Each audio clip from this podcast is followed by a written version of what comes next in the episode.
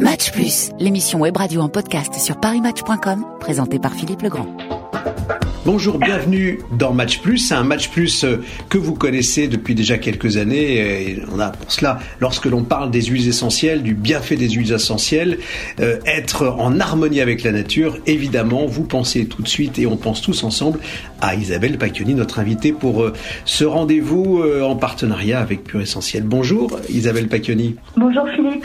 Alors Isabelle, on a rendez-vous pour ce, ce troisième épisode de, de l'année, évidemment avec les résultats qu'on va découvrir du baromètre des huiles euh, essentielles 2022, réalisé euh, entre autres par euh, B2T Études, un sondage auprès des internautes sur plusieurs thèmes, plusieurs questions qui concernent cette saison qu'on vit, la saison de l'été, la belle saison estivale avec un soleil très présent. Et puis avec nous, pas loin de nous en tout cas, il est là avec moi dans le studio, ton ouvrage à avoir, ton ouvrage qui s'intitule mais indispensable, euh, le bien nommer, euh, parce qu'effectivement, les huiles essentielles euh, sont essentielles au quotidien. Et ce livre, et surtout en cette saison, on l'emporte, on y pense, on le met dans la valise, dans les bagages, sur la route des vacances. Une première question qui est posée Isabelle par l'équipe donc de B2T études. Les huiles végétales qui ne contiennent que des corps gras sont-elles indiquées pour les peaux grasses? Le résultat est là. 39% le pensent, 61% ne le pensent pas. Qui a raison? Alors ceux qui ont raison, ce sont ceux qui pensent que les huiles végétales peuvent être adaptées aux peaux mixtes ou grasses. D'abord, euh, il faudrait savoir un peu de quoi on parle. Alors les, huiles végétales ou les beurres végétaux, parce que en fonction de leur euh, état liquide ou solide, on va parler plutôt d'une huile si c'est liquide à température ambiante ou d'un beurre si c'est sous forme solide à température ambiante. Ils sont obtenus par première pression à froid d'anoléagineux. Donc oléum en latin ça veut dire huile. Ce sont des plantes qui sont cultivées pour leurs graines ou leurs fruits qui sont très riches en matière grasse. On a aussi euh, ce qu'on peut utiliser, ce sont des macérats huileux. Et dans ce cas-là, c'est une huile végétale dans laquelle on aura fait macérer une partie de plante. Par exemple, tout le monde connaît l'huile d'arnica. Ce sont donc des fleurs d'arnica qui ont macéré dans une huile de tournesol ou une huile d'olive bio toujours. Euh, également le calendula, ce sont euh, des fleurs de, souci officinal qui ont été mises à macérer dans une huile végétale. Donc beurre, huile, macérat, tout ça, ça contient des corps gras, mais pas n'importe lesquels. Et en fonction de leur composition, on va obtenir un indice de comédogénécité et on va les classer comme ça. Donc plus euh, l'huile ou le beurre végétal va être comédogène et moins effectivement il sera adapté à une peau à tendance mixte ou grasse. Et en fonction donc de ces différents classements, on peut très bien trouver euh, une huile ou un beurre qui conviennent à une peau euh, grasse ou mixte. Donc je vais vous donner par exemple un petit un petit classement. L'argan, la figue de barbarie, jojoba, le carité, ça c'est pas du tout comédogène, donc ça convient très bien à des peaux mixtes ou grasses. En revanche, si on prend le coco, le germe de blé ou la rose musquée, elles sont comédogènes, voire très comédogènes. Et puis au milieu, on a euh, tout ce qui est corps gras peu comédogène, comme le noyau d'abricot, l'amande douce, macadamia, bougrage, onagre. Donc vous voyez énormément de compositions différentes et qui sont en fonction donc du type de peau utilisables pour nourrir la peau et les cheveux. Et pour l'été, c'est vraiment des actifs dont il ne faut pas se, se, priver. Il suffit de savoir euh, bien les, les, choisir. Alors l'été, si on utilise une huile végétale sur sa peau, ses cheveux, il faut toujours se protéger évidemment avec une protection solaire. Mais on peut tout à fait, euh, par exemple, pour les personnes qui ont la peau euh, assez assez grasse, on va utiliser plutôt du beurre de karité. Si c'est une personne qui a plutôt une peau plus sèche, eh bien l'huile de coco sera très bien. Et on peut leur ajouter aussi euh, des huiles essentielles. Par exemple, pour un baume capillaire, on peut utiliser coco ou karité avec une goutte d'huile essentielle d'ylang-ylang ou de celle de la classe. Si on a un coup de soleil, on va utiliser bien sûr la lavande aspic, l'huile essentielle de lavande aspic. Donc voilà, on peut marier les huiles végétales, les huiles essentielles et se faire de magnifiques soins protecteurs, apaisants, régénérants euh, de la peau et des cheveux. Isabelle, une précision, c'était extrêmement clair et en plus euh, les, ces, huiles, ces, ces, éléments que tu, euh, tu nous donnes ont des, des, des noms si poétiques qu'on voyage. Ça tombe bien en cette saison. Est-ce que ces, ces propositions sont aussi valables pour les hommes, pour des peaux masculines Bien sûr, tout à fait. En fait, les hommes ont comme les femmes euh, différents types de peau. Il suffit simplement de se renseigner sur euh, l'indice de comédogénécité du produit que l'on va utiliser. Et puis, évidemment, l'été, ça je le rappelle, je l'ai déjà dit, mais c'est important de mettre toujours une protection solaire, que ce soit sur les cheveux d'ailleurs ou sur la peau. Sur les cheveux aussi, ça effectivement, c'est un réflexe que l'on n'a pas forcément. C'est bien de le, souligner. Merci Isabelle. Une deuxième question euh, dans ce baromètre euh, autour de ce thème qui euh, concerne la saison, l'été, le soleil. les hydrolates, on y vient. Voilà la question. Les hydrolates qui ont des vertus apaisantes, peuvent-ils être plus ou moins apaisants ou toniques cutanés selon la plante dont ils proviennent? 51% le pensent, 49% ne le pensent pas. Alors là encore, il faut savoir de quoi on parle. Qu'est-ce qu'un hydrolat? Euh, Un hydrolat, on peut le trouver sous cette appellation d'hydrolat. Donc c'est une euh, distillation d'une partie de plante à la vapeur d'eau qui va donner cette eau enrichie en principe actif. Et on peut, quand il s'agit d'une fleur que l'on aura distillée, on peut appeler ça également une eau florale.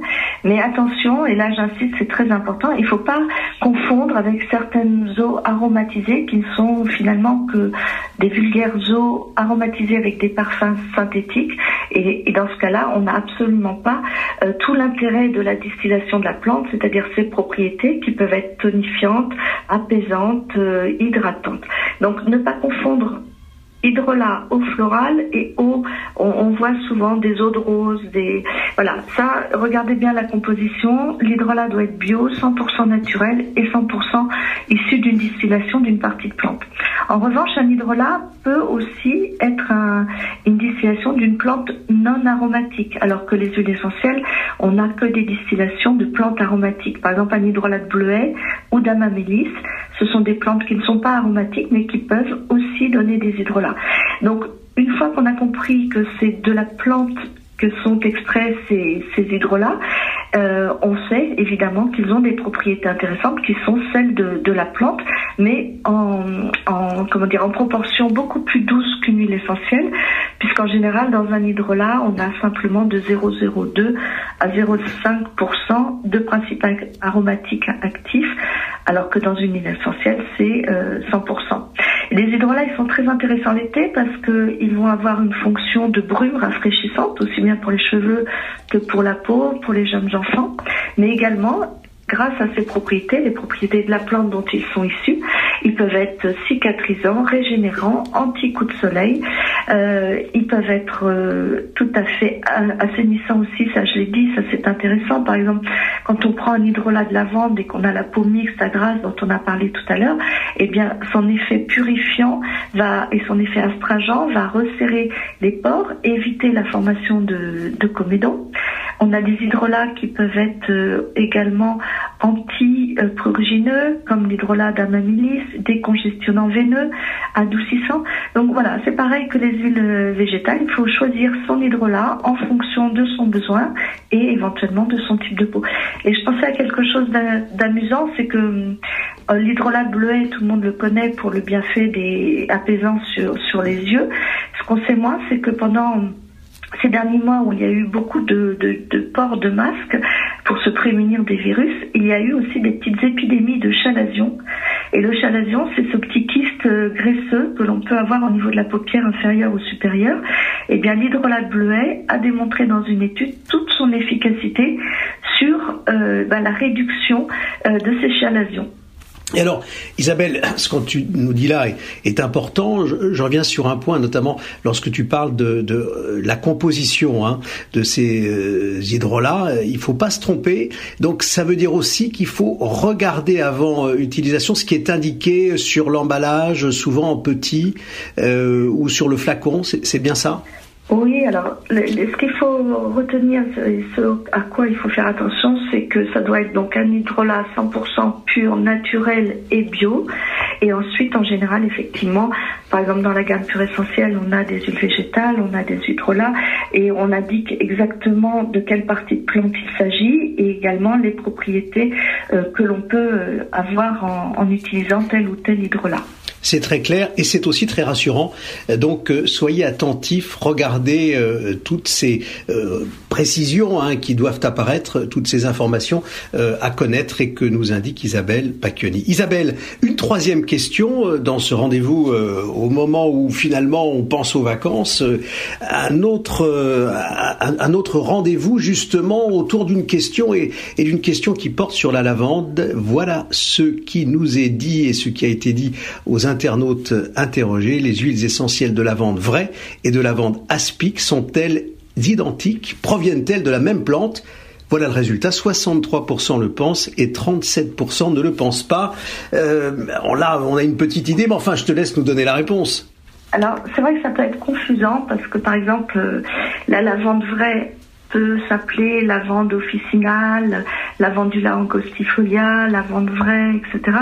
La lavande aspic, qui est une autre euh, espèce et qui est très différente de la lavande vraie, elle, ça peut s'appeler euh, lavandula latifolia ou spica. Donc, je comprends que, que les personnes puissent se tromper, mais ce sont deux plantes différentes. Elles ont deux compositions très différentes et donc des propriétés similaires sur certains points et différentes sur d'autres. Euh, notamment, ce qu'il faut savoir, c'est que la lavande vraie ou officinale, elle pousse en général à plus de 1000 mètres d'altitude. Donc, si, si, vous promenez en Provence et que vous êtes à plus de 1000 mètres d'altitude et que vous voyez une jolie euh, fleur violette euh, emblématique de la Provence, vous pouvez déjà avoir un indice et savoir que ça s'agira plutôt de la lavande vraie, parce que la lavande aspic, euh, elle, elle va plutôt pousser euh, au maximum à 600 mètres d'altitude, pas plus. On l'appelle lavande aspic, c'est amusant parce que avant les chasseurs avec des chiens qui se faisaient parfois piquer par des serpents, des, des notamment, et avaient l'habitude de frotter cette plante sur sur les morsures et ça, ça nous donne aussi un indice, c'est qu'elle est très utile pour tout ce qui est morsure de la peau, c'est-à-dire les brûlures, les, morsures du soleil, mais également euh, les, les, les, piqûres, les piqûres d'insectes, les piqûres de méduses. Euh, elle est extrêmement euh, cicatrisante, assainissante. Elle traite aussi bien les mycoses. Elle repousse les poux, les mites. Elle a une action aussi antidouleur. Elle, elle c'est un très bon décontractant musculaire. Donc on l'utilisera plutôt à partir de 7 ans chez l'enfant. Et sa composition est différente de la lavande vraie puisqu'elle contient notamment de l'eucalyptol et du camphre que l'on ne retrouve pas forcément dans les mêmes proportions dans la, lavande vraie. La lavande vraie, elle, elle est vraiment idéale pour les plus jeunes enfants. On peut l'utiliser à partir de 3 ans, tout dépend évidemment du dosage et de la voie d'application, mais elle est extrêmement relaxante au niveau du système nerveux central, tout en étant comme sa cousine la lavande aspic, très intéressante pour tout ce qui est problème euh, de, brûlure, euh, de coups de soleil. Voilà. Donc elles sont proches, mais elles sont en même temps quand même assez différentes et on les reconnaît aussi euh, de par leurs petits bouquets floraux qui ne sont pas du tout les mêmes les bouquets floraux, comme tu dis, ne sont pas, leurs bouquets floraux ne sont pas du tout les mêmes. Euh, en revanche, est-ce que les, elles se situent où? Elles sont dans les mêmes régions de, du soleil? C'est le sud? Oui, on, les trouve principalement dans le sud de la France. Bien sûr, on peut les trouver dans certains pays de l'Est aussi, comme euh, la Bulgarie ou à une, certain, à une certaine époque aussi l'Ukraine. Donc, euh, mais c'est vraiment les fleurs emblématiques du sud de la France, de la Provence, du pourtour méditerranéen également aussi un petit peu en Espagne. Avec des vertus hein, insoupçonnées dans ce que tu nous, nous expliques, là, notamment avec cette anecdote autour des, des piqûres, c'est incroyable. Hein. Euh, c'est une vertu à souligner aussi. Hein. Elle est euh, parce que c'est la saison. Hein. Le, le, soleil, il y a beaucoup d'insectes. Il y a malheureusement des, des, des endroits aussi où l'on se blesse, et donc on comprend qu'elle peut être euh, vraiment d'un grand secours. Oui, tout à fait. Alors donc si on a par exemple un coup de soleil et euh, pour un enfant à partir de 7 ans, on peut mélanger deux gouttes d'huile essentielle de lavande aspic avec 10 gouttes d'huile végétale de rose musquée qui est elle-même très cicatrisante. Et puis euh, on l'applique sur le coup de soleil et toujours attention plutôt le soir pour pas s'exposer ensuite au soleil puisque on aura mis donc de l'huile végétale et que l'huile euh, peut brûler la peau avec le soleil mais euh, c'est extrêmement efficace pour toutes ces petites morsures donc je conseille à tout le monde d'avoir son petit flacon de lavande vraie ou de lavande aspic cet été.